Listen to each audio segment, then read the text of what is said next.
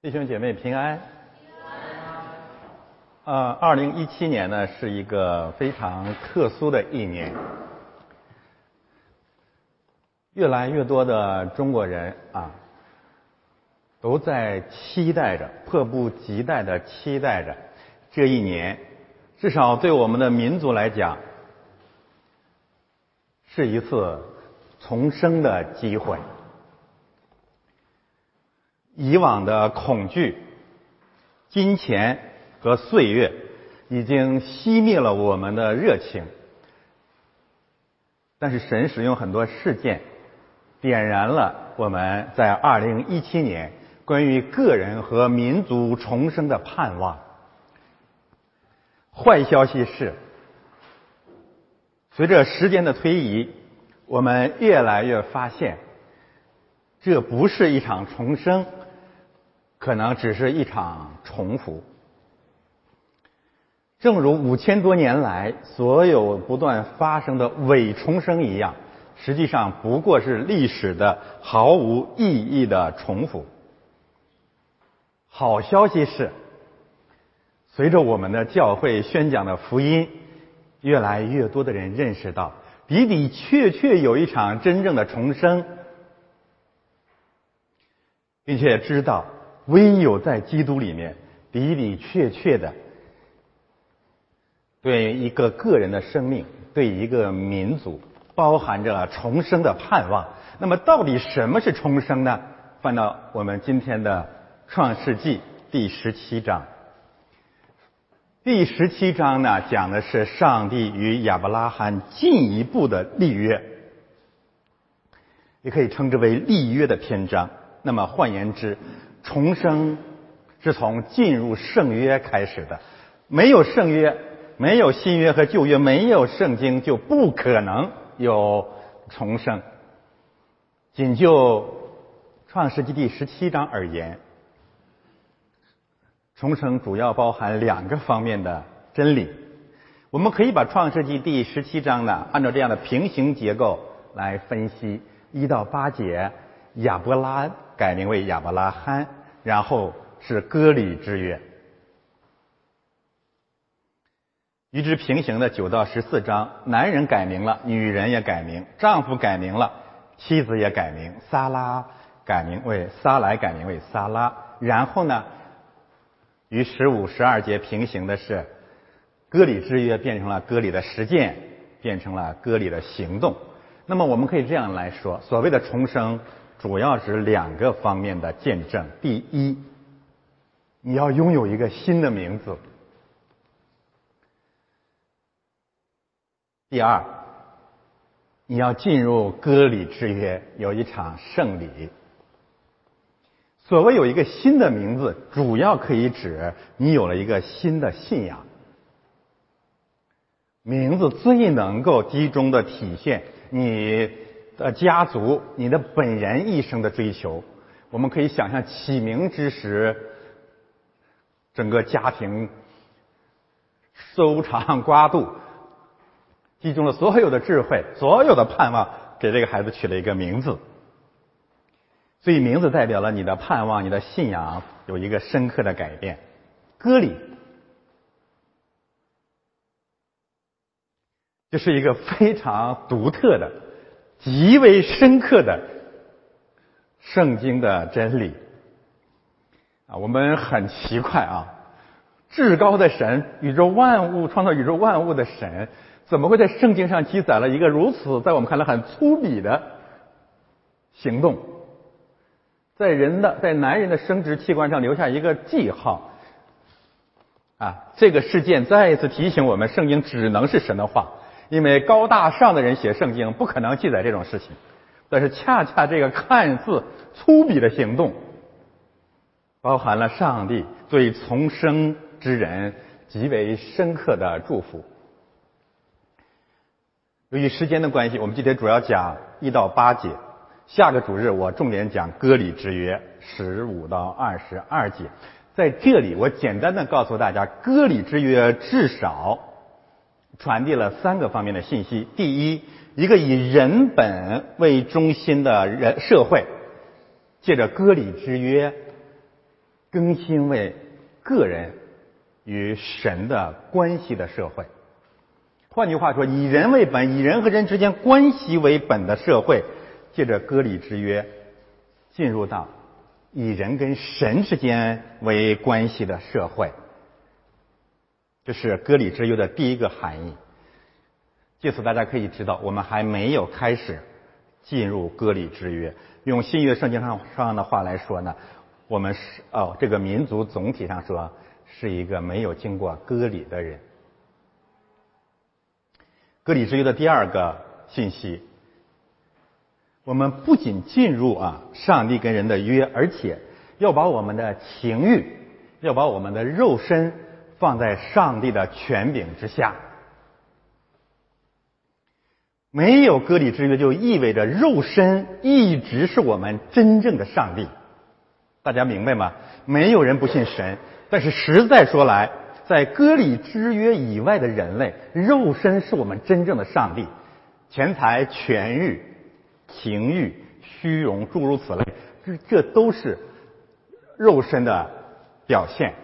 但是在人全部的肉身当中，最能彰显肉身特征的，就是人的生殖系统，它无限的、蛮不讲理的、力排众议的要求得到满足。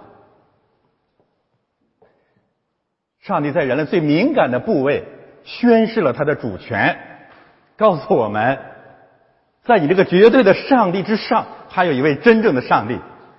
割礼之约的第三个方面的特点就是，借着割礼之约，借着上帝在人类生殖器官的这个记号，上帝宣告，从此以后，至少他的选民，你的生产，人类的生产，孩子的生产。你的生殖活动从此不再是为了荣耀人，而是为了荣耀神。上帝宣告亚伯拉罕的后裔是属于他的。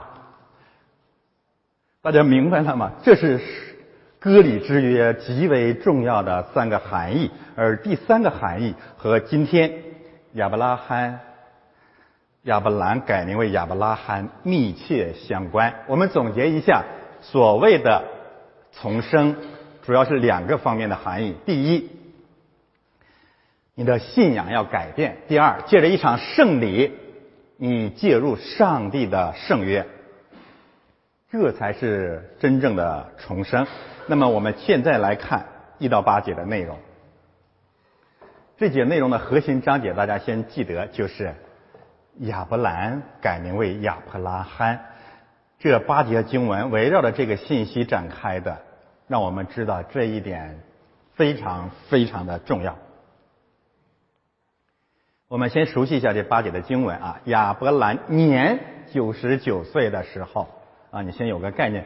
一般来说是亚伯兰九十九岁的时候。他说亚伯兰年九十九岁的时候，这一定意味着有一个希伯来文在这里面翻不出来啊。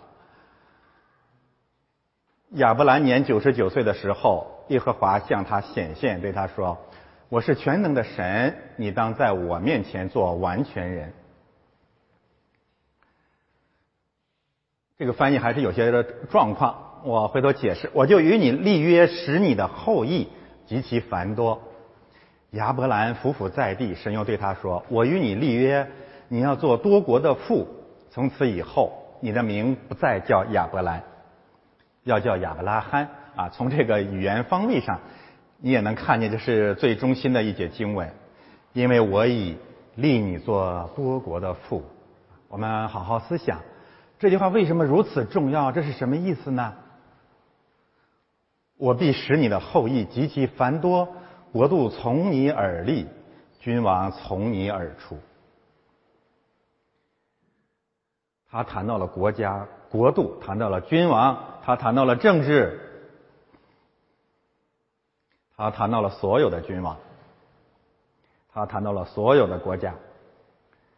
如果君王是从亚伯拉罕而出，是否意味着顺服掌权者是有一个前提的？我们顺服从亚伯拉罕而出的君王。我要与你并世世代代的后裔坚立我的约，做永远的约，是要做你和你后裔的神。我要将你现在寄居的地，就是迦南全地，赐给你和你后裔永远为业。我也必做他们的神。八节经文啊，我可以把它分成三个部分。看红色的部分，你能够能够看到上帝与亚伯拉罕立约，立割礼之约。那么这个约实际上在这段经文当中，基本上有三个方面的含义。第一就是我是全能的神，你在我面前做完全的人，这就是立约双方对吗？人跟神之间的关系，这个约首先建立了亚伯兰这个人和上帝的关系。死死的、活活的更新了我们在世界上的无神的、孤零零的或者伪造的人与人之间的关系。因此，第一部分内容呢，就是我与上帝的关系，而且这里面讲的是现在的状况。然后讲亚伯兰要改名做多国的父，从亚伯兰变成亚伯拉罕。等一下我会来解释啊，这段经文实际上告诉我们。亚伯兰这个改名意味着他要放弃他过去的父亲，一直到他父亲所有先祖的传承。这涉及到了亚伯拉罕和每一个人、每一个基督徒和自己的文化背景、种族传承之间的关系。这个关系实在说来就是彻底的切割，离开加勒底的乌尔，离开埃及，离开我们自己的经历。这是第二个方面。告别过去，告别我们的文化传统。第三个方面实际上是讲亚伯兰立约之后，他跟后裔的关系。亚伯兰变成亚伯拉罕，变成了万国的先先祖。那么出来的这些国家、这些民族、这些君王、这些后裔和亚伯兰是什么关系？没有关系，因为神说我要做他们的神。这是至关重要的这一点啊，我等一下会展开来讲。那么今天的这个呃个经文的这个这个正道信息的结构呢，我是每讲一段讲一次应用。根据这个，我也讲一讲个人信仰的天路历程。根据这段信息，我们讲一讲我们怎么样啊与我们的社会、政治、文化、历史说再见。根据这个，我来讲一讲。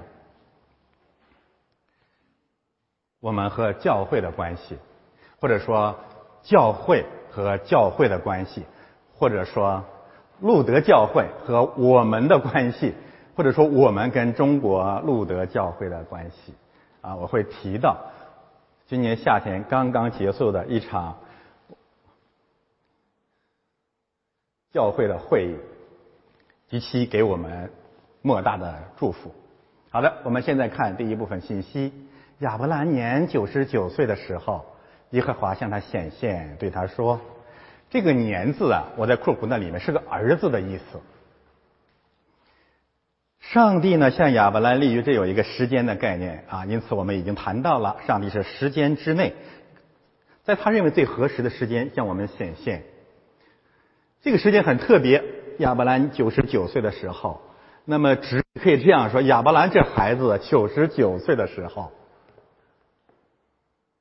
这意味着什么？一个罪人啊，一个人，无论你有多么的伟大，你在上帝面前不过是个孩子。我这次在这个美国开这个会啊，跟一位同工还谈到这个话题。来接我的人谈到了川普，谈到了亚伯兰，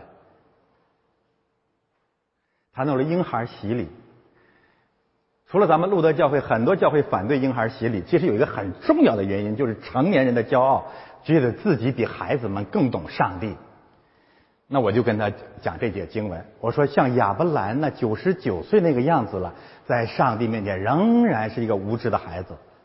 我们永永远远在上帝面前就是个孩童，你没有任何资格拦阻孩子接受上帝的洗礼。而这种文化。和我们中国的所谓的那种德高望重的谎言，对老年人的恭维是针锋相对的。可惜教会也沾染了这种异教的风俗啊！一个老牧师怎么怎么样德高望重，然后就桃李天下，那纯粹是谎言，是人对人极其无耻的谄媚。无论多大年纪，我们在神面前的生命都是一个孩童。因此，我们时时刻刻，即使到九十九岁的时候，也需要上帝的怜悯。感谢主，这是何等美好的、诚实的信息呢？那么，不仅如此啊，在创世纪围绕亚伯兰的这个信息当中呢，至少五次提到了亚伯兰的年龄。离开加勒底的乌尔七十五岁，生了以实玛利八十六岁，然后九十九岁，神跟他立割礼之约。一百岁生以撒，一百七十五岁，亚伯拉寿终而寝。我们可以看出至少两个方面的这个信息。第一呢，一个人的生命的成长实实在在是有一个逐渐发生的过程的，没有谁一重生就成天使了，就成圣人了啊。亚伯兰七十五岁。啊，到九十九岁，这是离开了加勒底的乌尔，他的生命实际上还是在慢慢慢慢的更新。八十六岁跌了一跟头，生了个以实玛利，然后到九十九岁，二十四年吧，两个十二年对吗？才开始进入割礼之约，才真正的起来对付自己的肉体，就是这个概念对吗？然后我们再看，是呃第二个信息，我们看上帝是何等的心细呀。我们上次谈到啊，为了生以实玛利，上帝先找到了夏甲。上帝为了爱爱一个孩子，先爱他的父母，他先把他的父母更新了，生命更新了，才赐给他们儿女。如果这个父母还是未受割礼之人，上帝赐给他们孩子，赐给他们一个生命，就等于把一个生命交在这些人手里去败坏。那么九十九岁，上帝改了亚伯兰的名字，改了撒来的名字。一百岁生了以撒。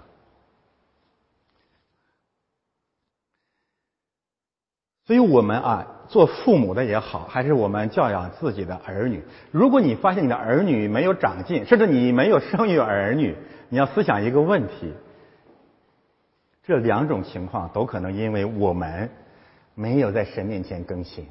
神不可能赐给我们孩子的出生以及成长，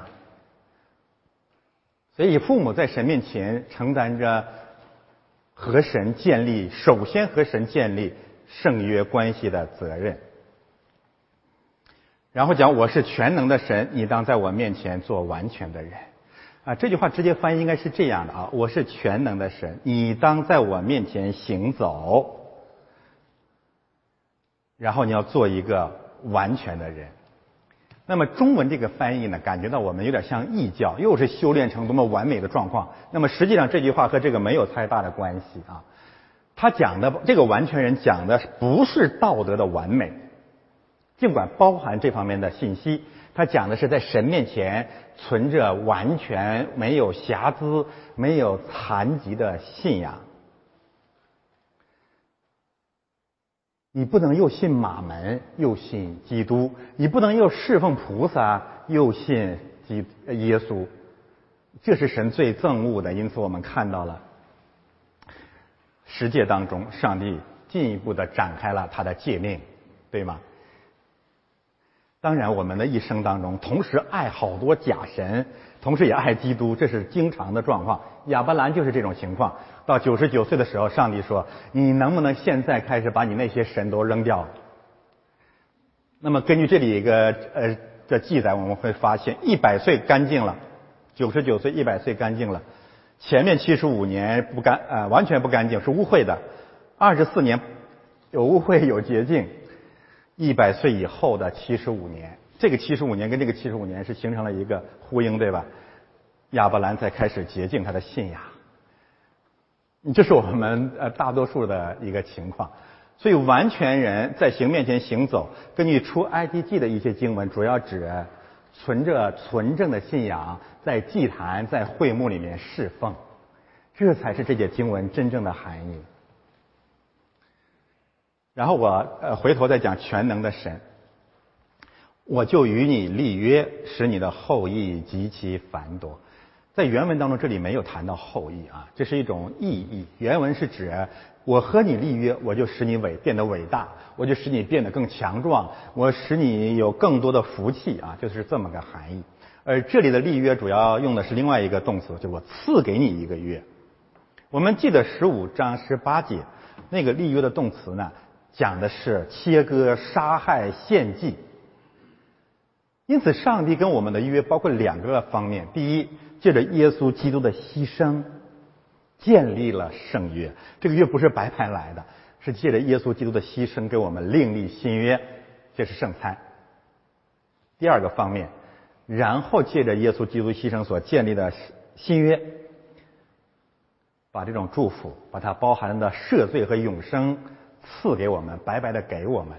所以这里面重点讲的是上帝把这个祝福的永生的约白白的赐给了亚伯兰。呃，只有在这种约里，亚伯兰才能够脱离旧人，变成一个新造的人。现在我来解释全能的神啊，翻到下一页，也可以说我们的第一部分的应用，在创世纪十四到第十七章，上帝向亚伯兰有五次的启示。第一次麦基喜德说是至高的神，第二次说我是你的盾牌，第三次我是耶和华，第四次。下甲说神是看顾人的神，第五次，神是全能的神。呃，简单的说也可以说是三次啊。至高的神，看顾人的神，全能的神。这三个神的启示呢，实际上啊，是我们信基督、信神，我们信仰要经历的三个阶段。第一个阶段是至高的神。你刚刚接受基督教，或者你刚刚是一个有宗教感的人，你会觉得上帝绝对是超越的、高不可攀，那就是至高的神。当时麦基喜德说，至高的神有一个定义，圣经的含啊这个概念都是互相解释的啊。所谓至高的神，就是把敌人交在你的手里，这个至高同时意味着他他高过四面的仇敌。他高过所有的假神，所以我们跟上帝的第一场接触，就是他把你从世界所有仇敌当中拯救出来。受洗是至高的神把你从世界、从所有的仇敌当中拯救出来，把你从中国的文化当中分别出来，也把你从美国、加拿大的文化的捆绑当中分别出来。这种敌人啊，你和这种敌人的分别，只有神能做到。若非神的介入，你不可能离开这个世界，这个敌基督的世界。首先，你不可能离开中国的文化，然后你到了这里，你会发现，很多人都会有这个经历。这个加拿大、北美的文化同样是敌基督的，对吗？这都是仇敌呀。那你为什么做到这里来呢？那就是至高的神带领你。胜过了四面的仇敌，这是第一个阶段。第二个阶段，看顾人的神，这是什么意思呢？神就是爱。你刚刚心中你会发现，在每一个细节上，上帝都听你的祷告，你充满了喜乐，到教会里也充满了蜜月，跟牧师感情也很好。弟兄姊妹的关系也很美好，你觉得你的生命真的到了一个春天了？这是第二个阶段。现在我们随着亚伯兰到了第三个阶段，全能的神。那这是什么意思啊？翻作全能的这个哦，这个这个这个希伯来字，我这个好像是弄反了啊。翻译成全能的这个希伯来字的概念是什么呢？原文不是全能的意思，是摧毁、重建、消灭、更新。这意味着什么？上帝把你带到了水深之处啊，带到了天路历程的新的一站。在这一站的时候，牧师讲道有不不太不太中听了。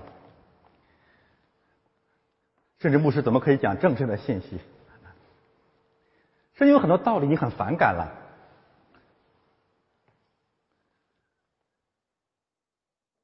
祷告不是很灵验了，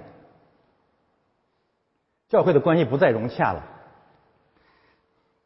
这是我亚伯兰九十九岁面临的最呃信仰天路历程当中最重要的一战。这意味着什么？以前上帝是为你摧毁四面的仇敌，然后呢，上帝跟你亲密，带领你度过婴儿期。现在上帝要带领你成长了。这个成长最最重要要对付的是什么呢？是你自己，是你过去以往所有自以为是的经验，你的文化传承，你的肉身。因此，真正的信仰的道路才成为是十字架的道路。以后我们会讲到雅各和神的使者摔跤，为什么要摔跤？你要跟上帝打架，但是最后雅各竟然胜了，你知道为什么吗？因为神让他胜了，神跟我们征战。神挑战我们，但是最后要要我们以为自己胜了上帝，实际上是你到了一个新的高度，你领受了神的真理，你阿门了上帝的真理，你的生命又得到了一个进步。在我们的余生当中，这位全能的神会不断的跟我们摔跤，这才是基督教的信仰。不要相信那些什么伟人教会、灵恩派的教会，信了基督就天天喜乐，那是假教会。你要天天喜乐，你就是上帝，没有上帝跟你同在了。上帝跟我们同在，就是借着讲道台，借着上帝的话语，不断的摧残我们，摧毁我们，试炼我们。这像什么呀？这就像你的体育锻炼，你这不是吃饱了撑的吗？你怎么长大？上帝可以爱你，像我们这个四五十岁的人，就是没有风波，你天天躺在这，肚肚皮一天天长大。你受不了了怎么办？出去锻炼，锻炼是什么意思？不分寒暑啊！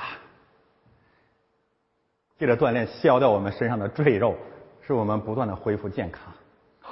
信仰是一场战争，但神爱我们，不断的让我们得胜。好的，我们看下面的信息：亚伯兰伏伏在地，神又对他说：“我与你立约，你要做多国的父。”从此以后，你的名不再叫亚伯兰，要叫亚伯拉罕，因为我已立你做多国的父。我必使你的后裔极其繁多，国度从你而立，君王从你而出。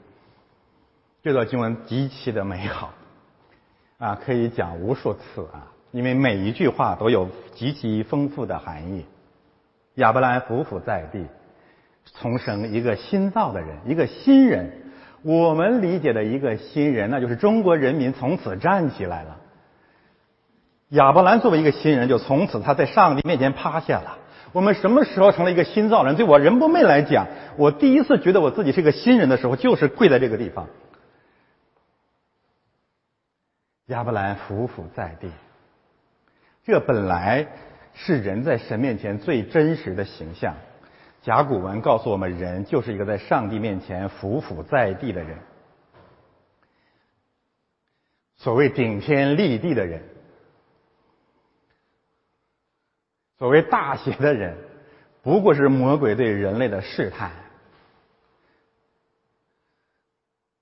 鼓励人像神一样。但是我们将会将会看到，只有在神面前伏伏在地的人。才可以在人面前成为一个顶天立地的人，成为一个光明磊落的人。我们因为惧怕上帝，因为我们敬畏上帝，我们才可能一无所惧。所以，首先我们看到了一个伏伏在地的亚伯兰。神又对他说：“原文我写在那个地方，实际上讲的是上帝的话语，上帝的道，道成肉身的道与亚伯兰同在。”使他成为一个新造的人。那么，这个新造的人怎么变成了新造的人呢？我们看这段经文啊，那个呃，我把它这样这样做了一个结构的划分。伏伏在地，神说，然后这是神说的呃一个重要的内容。他伏伏在地，才会后裔增多，国度呃国家呃众多国家得以建立。众多的君王得以生产出来啊，得以诞生。一个像奴仆一样在上帝面前伏伏在地的人，竟然从这里才能够生出君王出来，能够生出真正讨上帝喜悦的君王。从一个国家、一个民族从来没有服服在神面前，所生出来的都不是君王，只是罪犯和强盗，也从来没有国家，这个国家一定是假的，他们的权柄一定不是从神来的。然后中间是亚伯兰改名为亚伯拉罕，亚伯拉罕是什么意思啊？我们不用跑别的地方去查考，神自己解释了。做多国的父，做多国的父，这就是亚伯拉罕的意思。那么亚伯兰的意思是什么呢？这个是我们需要花费一点功夫的。翻到下一页，我们研究一下亚伯兰和亚伯拉罕，以及从亚伯兰变成亚伯拉罕到底有什么含义。亚伯兰的意思就是。伟大的父，或者使父伟大。呃，很多学者认为这个字啊，它的完全的写法应该是下面这个写法。这个写法在圣经当中呢，在民数记里面，看这段经文啊，以及诗篇里面啊，把它翻译成雅比来。他的意思就是，我的父亲是伟大的、了不起的、高台的，那位被高抬的是我的父亲。到现在你还不是很清楚啊，这有什么深刻的含义？稍微静静的想一想啊，这意味着什么？亚伯兰，他在成为亚伯拉罕之前，我们在成为基督徒之前，我们和亚伯兰拥有一个共同的信仰，共同的文化。共同的历史传承是什么呢？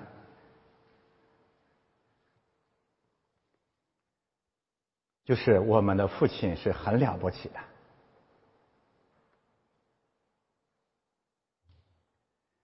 要想解释这个名字的含义呢，我们要回到圣经的语境当中去，因为实际上圣经已经充分的。告诉我们了，上帝为什么要亚伯兰放弃他这个名字，放弃他这个信仰？我们首先回到创世纪十二章第一节，甚至还可以往前到十一章。亚伯兰的父亲是伟大的，亚伯兰的父亲是谁呀？他拉，对吗？那就说他拉是伟大的。他拉为什么伟大呢？我们看这个。约书亚记二十四章告诉我们，他拉在大河那边侍奉别神。别神是什么？别神就是总书记啊，别神就是金钱啊，别神就是欲望啊，别神就是情妇啊，别神就是拳头啊，就是枪炮啊，诸如此类。所有基，你最最愿意追求的，那就是你的神。所以，当亚伯兰这个名字出现的时候，他想告诉我们，上帝要终止你对亚伯兰、对他拉那些假神的信仰。大家明白了吗？但是这个东西啊，这种改变靠人是完全不能做，呃，不不不能解决的。你根本逃离不了你父辈传下来的这个根深蒂固的文化传统。即使我们移民到了这个地方了，其实我们父辈的信仰仍然是我们的信仰。你做人行为模式完全是一样的，就是因为亚伯兰，就是因为这样的一个文化传统。所以在在创世纪当中还有一个平行的经文，拉姐，拉姐跟雅各结婚了啊，雅各带他出来，其中有一个故事大家记得吗？拉姐偷了。他父亲的神像，拉姐偷了他父亲的神像是什么意思？就是他父亲的信仰仍然是他的信仰。今天我们坐在这里，我们要跟上帝摔跤，我们要遇到全能的神。上帝要在我们身上做手术、做减法，一个最重要的原因是，你偷了你父亲的神，坐在神的面前。另外一个含义。就是看《创世纪》第十七章后面的经文，《创世纪》十七章第十节，就是割礼。所以我们就看到了啊，这两部分信息是紧密联系在一起的，改名和割礼。我刚才谈到了割礼的第三个含义是，上帝从此以后要在你的后裔身上掌权。那意味着什么？亚伯兰离开你的父辈，然后呢，在你这一代身上开始所生出来的一切一切的后裔，都归我，不再归你的父辈，不再归你的文化传统。大家明白了吗？所以这非常非常紧密的一段经文。为什么要改名？因为历史传承到我们这一代，我们的下一代，我们的儿女啊，我的呼兰呼天的这一代人，我爸爸的信仰不再是他们的信仰了。大家明白吗？这是何等伟大的，在人类历史上空前绝后的一次真正的开国大典。我们的儿女不再以罪人为荣耀，他们要归到创造宇宙天地万物神的名下。这就是亚伯兰改名为亚伯拉罕真正的含义。不改名被咒必受咒诅，亚伯兰、亚比兰一党的人全部被咒诅了。圣经对基督以外的祖宗和历史的看法跟常人不同。主耶稣和他的使徒们说：“要充满你们祖宗的恶贯吧。”因为如果不在基督里，我们的先祖无非是罪人，而这种罪人有个共同的罪恶，那就是真理的仇敌，并且自以为神。亚伯兰和亚伯拉罕这两个名字的对立，还意味着另外一个含义啊。在救人的时候，做亚伯兰的时候，我们实际上啊，不仅继承了父亲的传承、文化信仰的传承，而且呢，我们也希望我们成为别人伟大、光荣、正确的父亲。大家明白吗？也就是说，我们渴望向人追求伟大，被人称为伟大。我们向人寻求伟大。再说一句比较简单的话呢，以前的旧人希望被人伟大，这是我们存在的价值。那么变成亚伯拉罕以后是什么意思呢？从变成了亚伯拉罕，你不再被人伟大，而是使人伟大。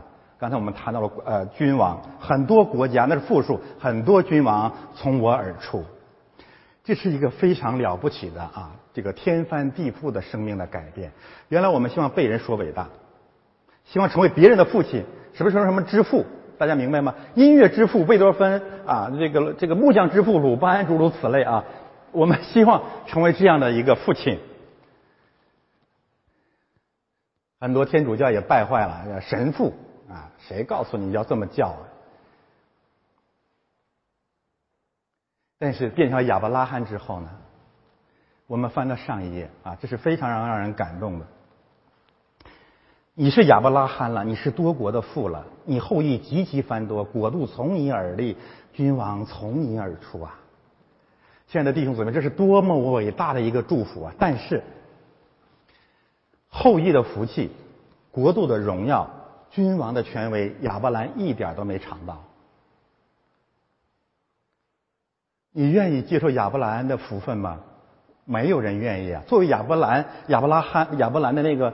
生命不可能愿意进入这样的祝福，那这个祝福跟我有什么关系啊？所以翻到下一页，希伯来书谈到亚伯拉罕的时候说，亚伯拉罕是存着信心死的，并没有得着刚才所说的一切。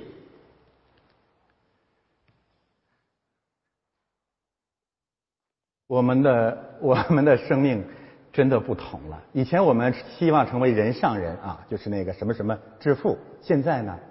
我们希望借着我们的服饰，从我们的福音生出来的儿女，新的基督徒能成为国王，能得着荣耀，而我们一无所得。这是亚伯拉罕的生命，这个生命跟龙文化、跟望子成龙的文化是完完全全不同的。你是否愿意因为服侍上帝的缘故，在此生打着引号一事无成吗？我要告诉大家，从先知到使徒，在这个世界都一事无成，打着引号，没有一个主教，现代意义上的主教，没有一位企业家，没有一位君王。很多人死无葬身之地，很多人生在余生如泥牛入海，杳无信息。但是他们所传的福音，真的是传遍了天下万国。到了今天，神的应许完全应验了。在这个世界，很多国家是亚伯拉罕的后裔，很多国家的君王、总统、首相、总理是亚伯拉罕的后裔。但是亚伯拉罕得到了天上的赏赐，这叫信仰。离开亚伯兰，从亚伯兰改名为亚伯拉罕，那么在我们现实生活当中有什么应用呢？不要反感啊！我我一直盼望这是我最后一次谈这个问题了。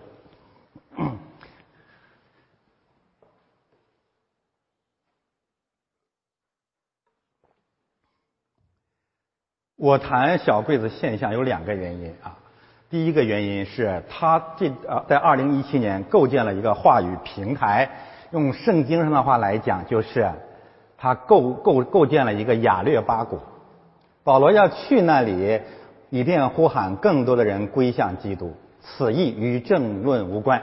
第二，上周他跟我一个熟人啊，我一位学弟谈了两个小时的宗教，我在网上收到了很多的来信，让我做出一些评论。我先谈一谈第一个问题啊，就是怎么看最近啊郭文贵先生的宗教的访谈。啊，我做出三点结论，我不展开说了。第一，他比公知啊无神论公共知识分子更深刻，更加的激进了中国问题的真相和本质。这个本质是什么？所有的罪恶归根结底是因为无信仰造成的，无道德、缺德的原因是因为缺福音、缺信仰。所以第一点是高度评价他啊。比政客、官僚和公知更接近中国问题的真相。第二个判断，他比所有的宗教，甚至包括一些恶俗的基督教会更诚实。这个诚实表现在什么方面呢？就是对神迹骑士的诚实以对。他指着这个，特别指着达赖喇嘛和其他的一些宗教的领袖说，实际上他们行不出任何一件神迹来。这是这两个方面正面的评价，还有第三个方面。第三个方面就是郭文贵先生对宗教，特别是对基督教，可以说是完全不完全无知的啊，讲了非常非常外行的话。但是我们不能苛求他，他不是牧师，也不是一个神学家。但是我们为了传福音的缘故，我们要纠正他的这个偏离。他的这番讲话，呃，对基督教来讲，至少有三个方面的缺陷：第一，不了解基督教啊，不了解耶稣基督的信仰；第二，他对神迹奇事的理解是非常狭窄的。我们每天都在经历神迹，而只有我们知道那是何等伟大的神迹。这一点。只有过了约旦河，经过了割礼之约，才能明白。第三个方面，包括郭文贵先生在内，很多人谈宗教、谈中国的真问题、谈罪恶的原因，是因为没有信仰的时候，从鲁迅到郭郭文贵，从胡适到刘晓波，犯了一个共同致命的错误。从曹雪芹开始，都可以算上，那就是。当我们谈论中国民族、中国社会的罪恶的时候，还有人把自己放在罪魁的位置上。我们自己就是中国罪恶的一部分，郭文贵现象就是中国问题的一部分。那么我们怎么才能够到了这样一个层面呢？进入割礼之约，而用今天的这个信息来讲，之所以啊在第三个方面有重大的局限，一个重要的原因是，郭文贵靠自己没有办法逃离亚伯兰，呃，越过亚伯兰变成亚伯拉罕的这个飞跃。这是只有神才能完成的。我们要记得啊，是神给亚伯拉罕改名，是神吩咐亚伯兰变成亚伯拉罕的。没有外在的圣道、圣礼、教会传福音，没有任何一个人靠自己所谓的道德修为，一夜之间从亚伯兰变成亚伯拉罕。所以我们可以举两个例子：习近平先生，亚伯兰的父亲是他拉，他自己无论走到多远。他仍然是他拉的儿子。习近平先生无论走到多远，他仍然是习仲习仲勋和毛泽东这一代父辈的儿子。所以，无论他今天以改革开放的名义，还是以集权的方式，他所做的一切，你仔细一看，就是在复制习近平和毛泽东的事业和信仰。大家明白吗？没有办法。那么，郭文贵先生也一样。我们可以有两种对呃面对父亲的产业、父亲的遗产文化的传统。第一种方式就是学习和模拟和继承；第二种方式，郭文贵的方式，抗议、爆料、反对、反抗。但如果我们仔细来看，王岐山的信仰仍然是他的信仰，他信仰着王岐山的信仰。这句话不是说他做人跟他都一样，这是两个概念。我希望大家能明白我的意思，就是最最纠结你的、最最呃让你心意的那些目标，这两代人是一样的。然后你的手段仍然是曾庆红这父辈的手段。我们的结论是，没有人能靠自己从亚伯兰变成亚伯拉罕。我想补充一个信息。刚才这个评论就结束了啊！我想补充另外一个信息：亚伯兰从他拉到亚伯兰，从亚伯兰到亚伯拉罕，这个父子的轮回被破碎及其轮回本身包含的悲剧性啊！这个主题实际上是西方文学的一个主线，它意义极为深远啊，极为深远。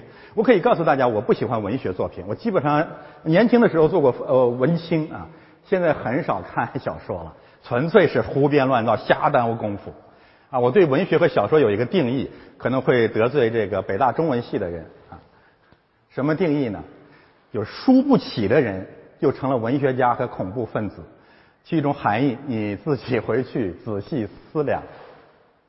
但是西方文学包含了很多圣经的信息，因此。中国知识分子如果没有圣经的教育，我可以说完全读不懂俄罗斯文学和欧美的文学。你读的那根本就不是人家写的。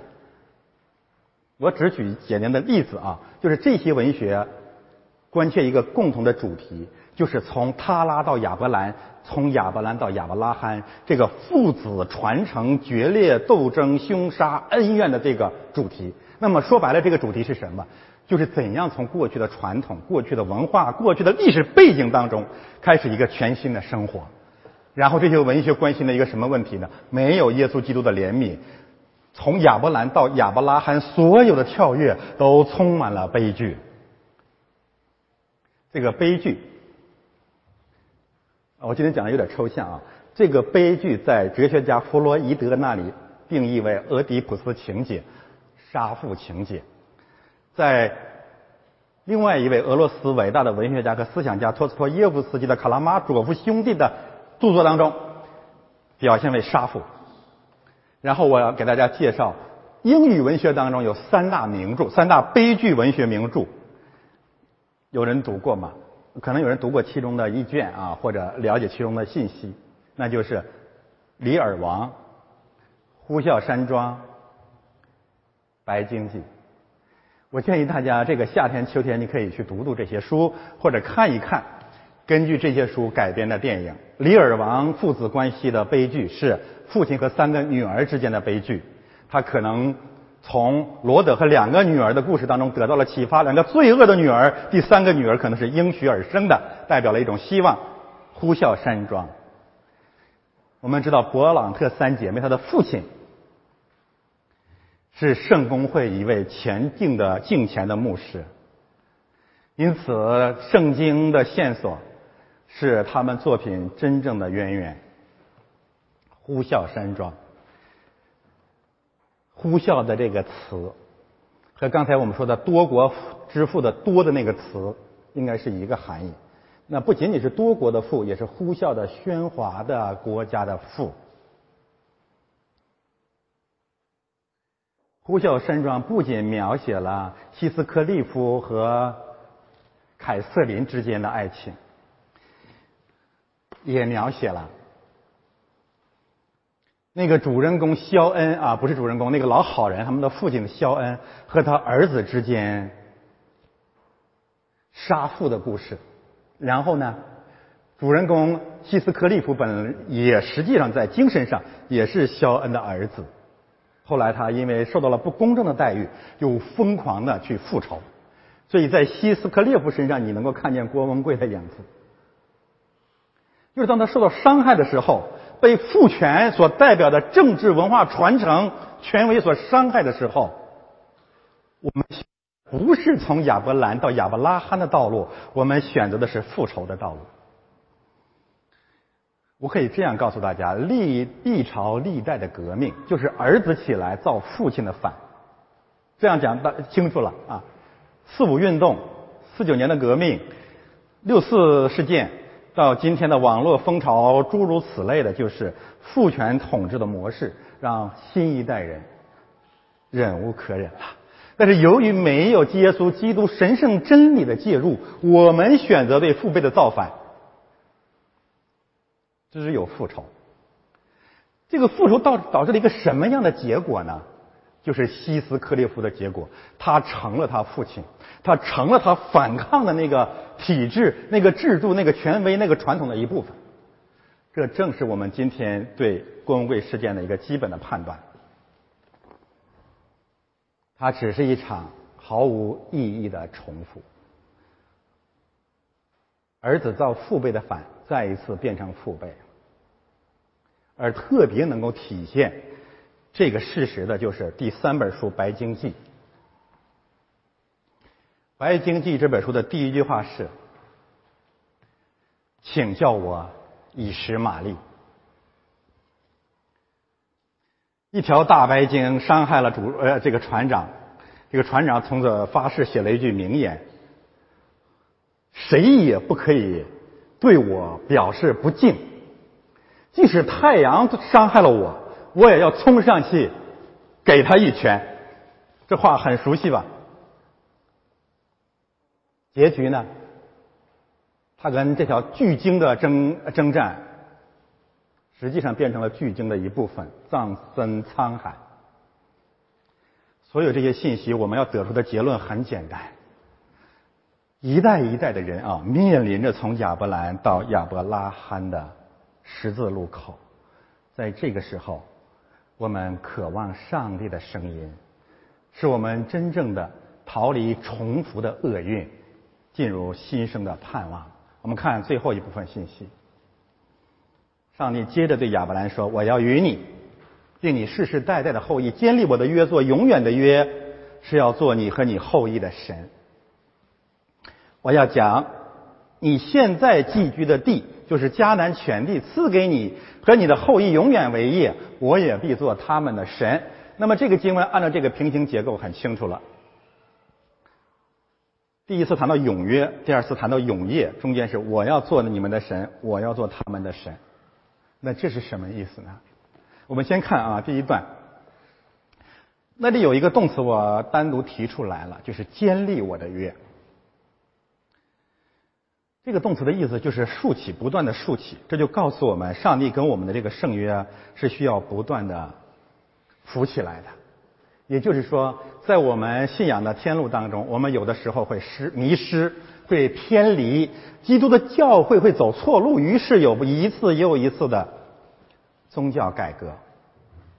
上帝会借着一次一次的宗教改革，不断的把迷失的教会带到他圣约的真理当中。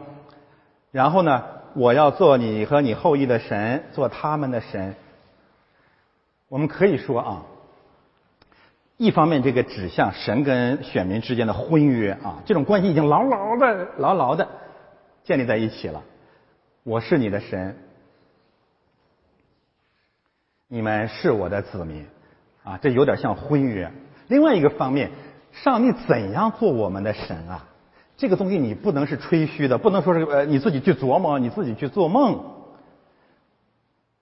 上帝在基督里面做我们的神，他来到我们这个世界了，我们才知道他做我们的神是真实的，是看得见的，是摸得着的。所以这两节信息呢，也是指向基督的。第八节，我要讲现在你寄居的地，就是迦南全地，赐给你和你的后裔永远为业。上帝给他们一个永远的产业，是以巴勒斯坦、迦南应许之地啊为标的的。这里面实际有两个信息啊，有一个信息一直被忽视。第一个信息当然上帝白白的给了我们一个国度。第二个信息，把这个国度给我们了是什么意思啊？对我们来讲有个什么要求？就这个地方，你有像亚当对伊甸园一样的责任，修理、看守。我们可以稍微对比的来谈一谈这个应许，这个应许之地的约，对以色列人，对亚伯拉罕这个选民的后裔，有何等大的祝福？只有有共同的信仰。只有建立在圣约基础之上的那个国度，才会成为人真正的祖国。为什么？因为整个的历呃历次历代的以色列人对迦南地存在着照顾和看管的责任。这正是为什么一千多年犹太人失散了还可以建国的原因。这也正是为什么当周边的所有中东的国家以强大的兵力。围剿犹太人的时候，全世界所有的犹太人没有做战争的难民，而是纷纷的返回以色列。一下飞机就拿起枪支投入了战斗。为什么？因为上帝说：“我把这地交在你的手里，你负有看管照顾的责任。”我可以说一句比较极端的话：中国人从来没有祖国，任何地方都不是我们的祖国。我们所谓的祖国全是谎言。我们的精英把自己的儿女移民到国外，他教导我们爱国，然后在千百年来发生那次外族的战争，中国是绝对盛产汉奸的国家。不要在道德上责备汉奸，原因是什么？因为那不是他的祖国。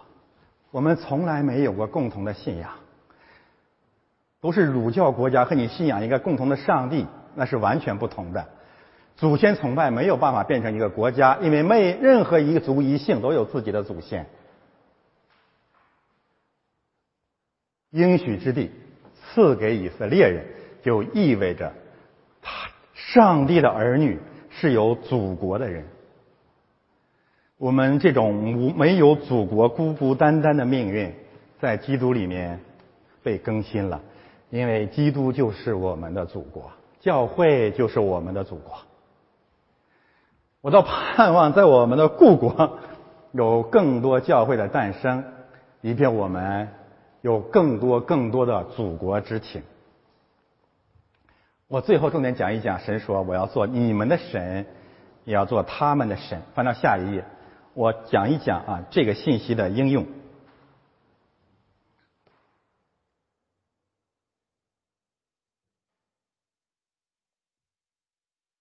第六节。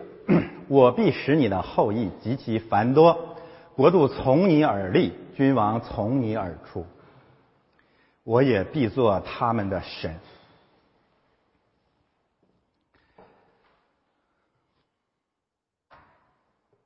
好，我们还有点时间啊，我争取用十分钟把剩下的内容讲完啊。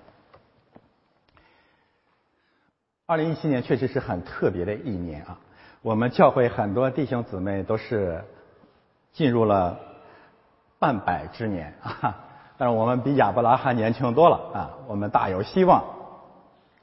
这一年呢，对不仅对政治、社会、文化历史很特别，对我们、对教会、对中国教会的历史可能也很特别啊。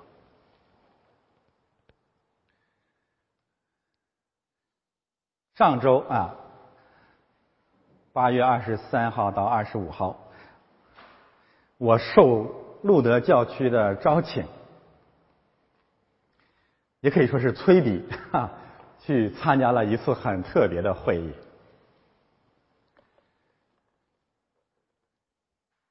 用我的同工的话啊，跟我一起参加会议的同工的话来讲，就是。这可能是历史上最脏的一次会议，比沃姆斯国会还要脏。这也是教会历史上最美的一次会议，比沃姆斯国会还要美。到底有多脏？到底有多美？我的童工可能把每一个人的话、会议的每个细节都记载下来了，在未来有一天，这份文献啊。可以成为路德教会中国教区惨难的生动而美好的，也可能令人伤感的见证。因此，我在这里我也承诺了，我不细谈会议的细节，我只是结合这个会议谈一谈我们怎样应用今天的经文，而我自己是怎样靠着今天的经文，在这个会议上深刻的经历了。基督，不用担心啊，这是非常非常非常充满神迹奇事的一次经历。我们的主完全得胜了啊！我们把感谢、赞美和荣耀都归给他。我先说说这次会议呢一个基本的评价，这次会议到底是怎么回事呢？啊，我读两段经文啊，让我们再一次看到，圣经是一个历史文件。圣经是上帝的话语，我们每次都会经历神的话语啊。七年了，三年了啊！我这七年三年有有一个一直坚持不断的感动，就是我这个主日要讲的圣经，我这周一定要经历，大同小异吧。那么在这个 神学院出现了什么事呢？我只读经文，不做解释啊。加拉太书第二章一到八节读给大家。过了十四年，我同巴拿巴又上耶路撒冷去，并带着提多同去。我是奉启示上去的，把我在外邦人中所传的福音对弟兄们说陈说，却是背地里对那有名望之人说的。唯恐我现在或是从前突然奔跑，但是与我同去的提多虽是希腊人，也没有勉强他受割礼，因为有偷着引进来的假弟兄，私下窥探我们在基督耶稣里的自由，要叫我们做奴仆，我们就是一刻的功夫也没有容让顺服他们，为要叫福音的真理仍存在你们中间。至于那些有名望的，无论他是何等人，都与我无干。上帝不以外貌取人，那些有名望的并没有加增我什么，反倒看见了主托我传福音给那未受割礼的人，正如托彼得传福音给那受割礼的人。那感动彼得叫他为受割礼之人做使徒的，也感动我，叫我为中国人做使徒。这是第一段经文啊，第二段经文，犹太书，大书，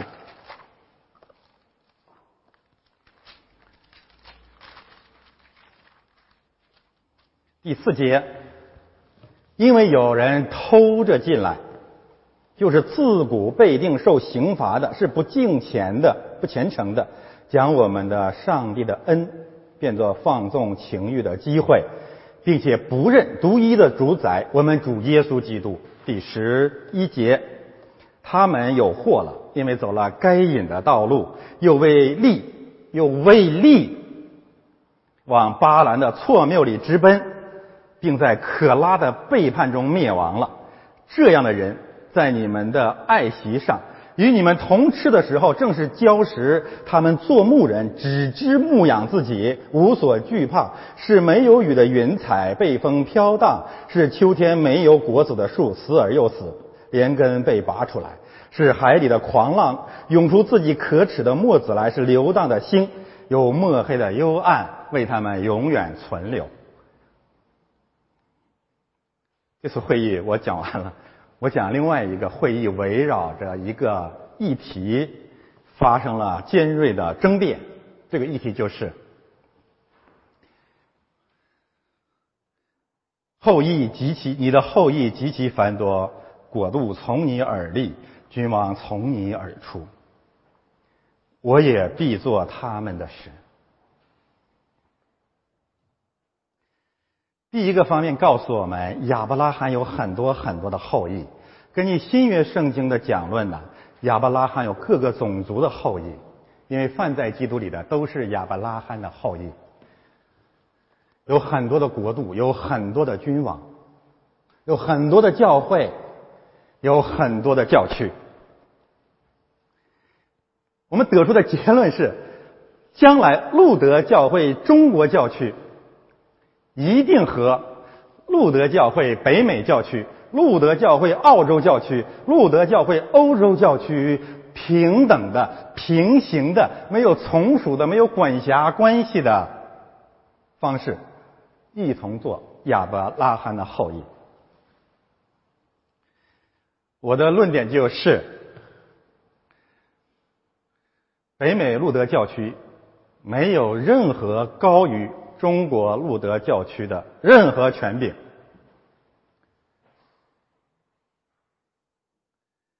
北美路德教区如何与澳洲路德教区平等和平行？澳洲路德教区如何与欧洲路德教区平等和平行？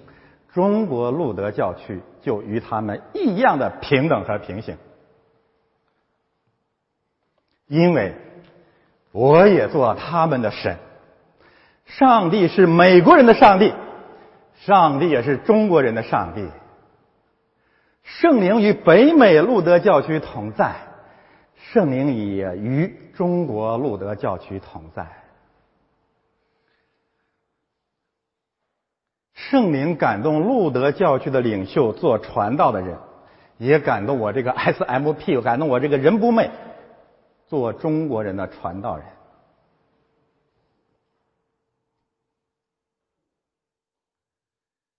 感谢神啊！真理面前，真正敬畏上帝的人，必当哑口无言，匍匐在地，因为圣经是极为清楚的信息。如果我们违背了这样最基本的常识和真理，结局是什么？结局就是北美路德教会差遣传道人到中国建立教会、牧养教会，并且要求他们在中国案例的牧师从属于北美路德教区。这不仅不符合真理。而且会导致严重的政治后果。在这个敌基督、反基督、非基督无神论的政权继续存续的期间，驱逐外国传教士是五百年来最基本的历史习惯。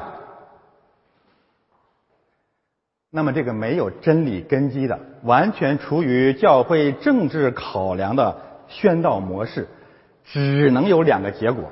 这也是我在会议上向他们提问的。第一，你或者必然与北京淫乱，把教会变成政权或者官方教会的妓女；第二，你或者完全不顾你在中国建立所有教会的那些弟兄姊妹的政治安危，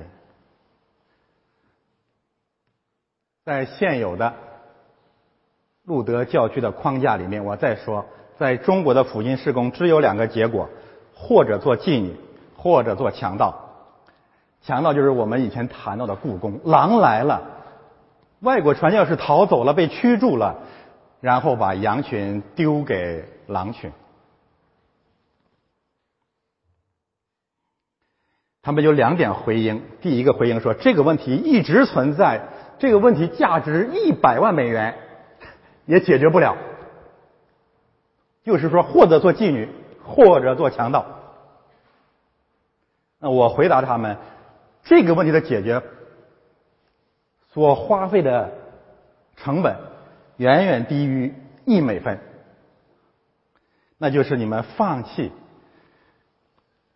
对中国教区的骄傲和控制，让上帝也做他们的神。第二一个反击，一位教会领袖竟然提出了这样的一个问题：说，基督徒就应该接受逼迫，为主寻道。北京的教呃，北京路德会的弟兄姊妹就应该在逼迫当中成长。你们怎样回答？我是这样回答的：第一，你没有资格讲这种话。因为受逼迫的是他们，不是你。第二，基督徒如果他们自愿为主受逼迫、为福音受逼迫，我表示尊重。但是在这种模式下所经受的逼迫，不是因为真理的缘故，也不完全是自愿的缘故，完完全全是教会政治为名为利、愚蠢和无知所导致的代价。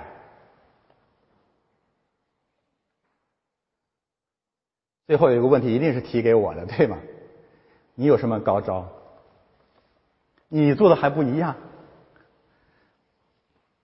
我做的不同啊！来 下一页。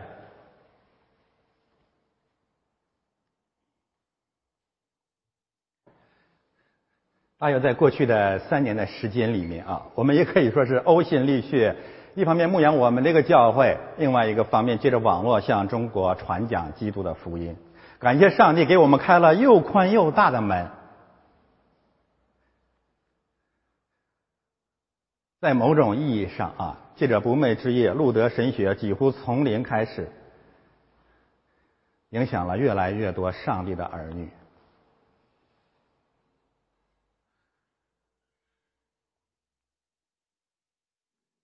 我们为什么要做出这样的一个福音事工呢？恰恰就是针对刚才说的一百万的难题，那就是我们有责任啊，有重担把福音、把路德的神学传给中国的教会，这个我们是一致的。但是第二点，我们盼望借着这个福音的事工，案例中中国的传道人被案例为牧师，然后他们。跟我们毫无政治的关联。三个方面的切割：第一，这些中国籍的牧师被案例案例了之后，与北美路德教区毫无关系；第二，他们跟北美路德教区拆往亚洲的传道人以及他们建立的所谓的教会毫无关系，因为那些教会我讲了。只能在妓女和强盗之间采取冒险主义存在的方式。第三，这些建立的教会跟我任不昧本人毫无关系。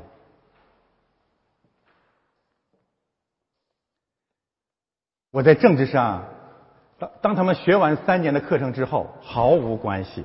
这是我在北美这次这个美国这次会议上最后告诉大家、跟大家分享的一个结论。我二零一七年。彻底的停止在中国的福音施工。这个消息一一说出来，我我告诉大家，可以说是空气静止了几分钟。最后反应过来的一位教区领袖说：“这怎么可能？”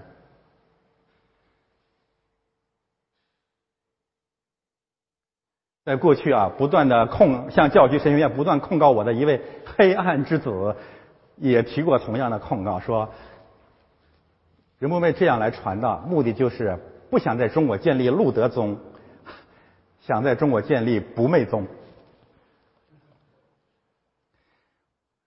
我说你准能活到死，至少能活到二零一七年，你会看见。但愿今天神开他的眼，看见了，我彻底退出中国福音事工的合唱。为什么？真理很简单，他必兴旺，我必衰微。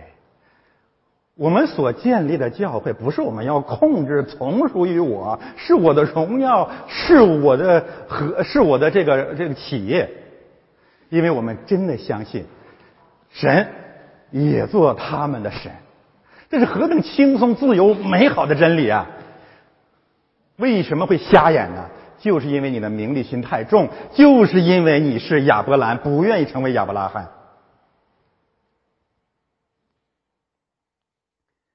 圣经怎么讲这些先知和使徒的结结局呢？只是腓力传完福音说，太监再也不见他了。彼得从监狱里出来，这圣经怎么说？没有人知道彼得往哪里去了。在使徒行传结束的时候，保罗在罗马的监狱里；在整个圣经结束的时候，使徒约翰在拔摩岛劳改营。没有名目，没有控制啊！为什么不让他们自己和上帝建立关系呢？所以，我们也是相互得以自由。这是什么意思？既然在政治上啊，我跟中国的所有的教会，也以及将来可能要建立的路德教会、中国教区，在政治上没有任何连接，我们都是平等的弟兄。如果开句玩笑的话说，离我远点啊！我我我我忙着摄影呢，我忙着休息呢，跟我没有关系。既然你们跟我没有关系，我希望我跟你们也没有这种政治关系。那就是说，我在蒙特利尔怎样讲到，是否涉及到所谓的敏感的话题，你不要怕，因为不需要你承担政治责任，因为在政治上我们毫无关联。所以。从今以后，人都不要搅扰我，因为我身上带着耶稣基督的印记啊！这是一个双方宣告自由的美好的祝福。但是我们，我站在这里，愿意为将来的路德教会、中国教区，那大洋彼岸呢？我们的骨肉之亲，我们的弟兄姐妹，送去一些劝勉。第一。特别是传道人和牧师，永远不要做一个政治活动人士和政治的抗议人士，专心做你的牧牧者，牧养羊群。第二，虽然你不是一个政治活动人士、政治抗议人士，但是永永远远不要做凯撒的狗奴才，不要做西律的狗特务。不要在任何洋人、任何有名望的人面前摇尾巴，因为先知说，阉人不能入耶和华的会，因为使徒说，犬类与神的果是无份的。我也鼓励所有所有中国的基督徒，从今你进入基督那一天开始，不要不要再做一个奴才，要做一个堂堂正正、光明磊落的人。所以最后，我邀请大家一起为路德教会中国教区，为我们大洋彼岸的弟兄姐妹祷告。慈悲的天父，我们感谢赞美你，因为你的恩典也临到了我们的国家。求你大大的兴起他们，让他们有能力使万民做你的门徒。也让我们虽然没有政治的连接，但是我们有更加彼此相爱的爱情。这份爱情一定会遭致阴间般的残忍，但主你说阴间的门不能胜过你的教会。愿主耶稣基督的胜利常与我们众人同在。奉主耶稣基督的圣名。